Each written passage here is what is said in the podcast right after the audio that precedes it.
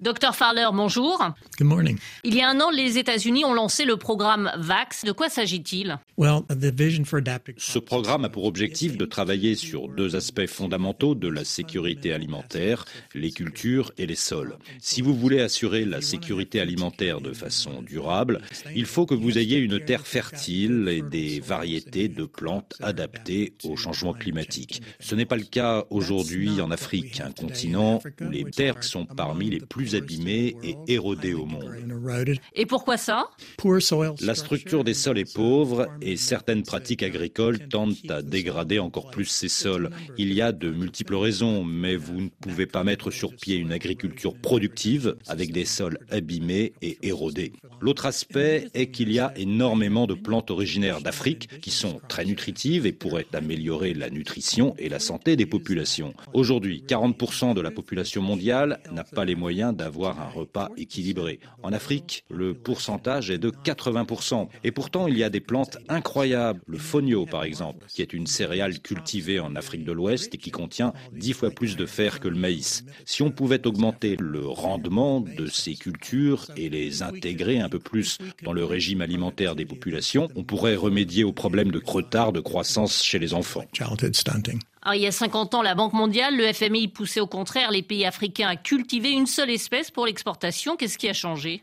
We've all realized in certain Nous avons tous pris conscience, et surtout les Africains, qu'il faut stimuler la productivité de ces cultures locales tout en les rendant plus résilientes au climat. Et cela ne peut pas se faire avec la monoculture. Nous ne disons pas aux agriculteurs africains de ne plus planter les aliments de base qu'ils cultivent habituellement. Mais si nous voulons nous attaquer au problème de carence nutritionnelle, il faut diversifier la culture avec plus de légumes et de fruits qui sont indispensables.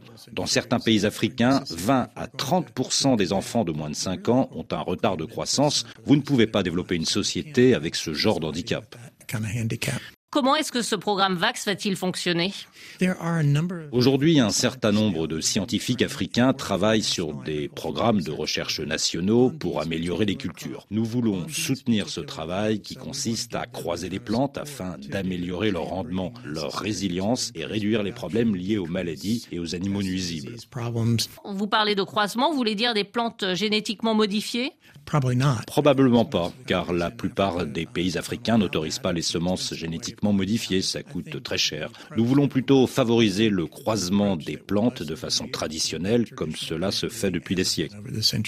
Est-ce que ça veut dire que les fermiers devront acheter ces semences?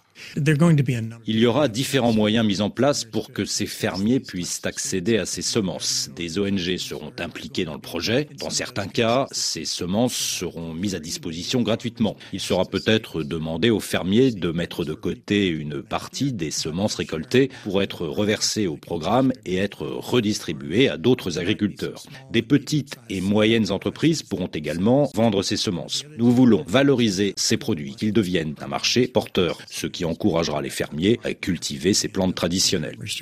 Comment est-ce que vous allez faire pour convaincre ces agriculteurs de cultiver des plantes traditionnelles après des décennies de monoculture?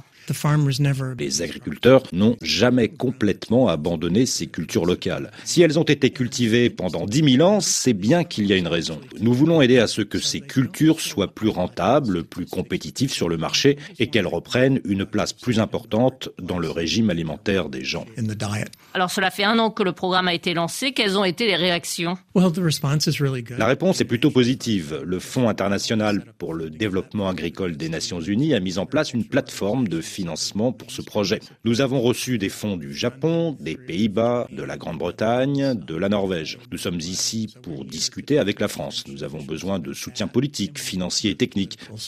Vous le disiez, besoin de soutien politique. Qu'en disent les pays africains que vous avez contactés? The African Union. L'Union africaine elle-même estime qu'il y a toujours eu un sous-investissement pour ces cultures locales. Mais je pense que les pays africains réalisent qu'avec les différents problèmes, les retards de croissance infantile, les carences nutritionnelles, il faut que les choses changent. Et avec ces plantes locales, ils ont la solution en main. Il y a donc un soutien important pour ce genre d'initiative. Docteur Feiler, je vous remercie. Thank you.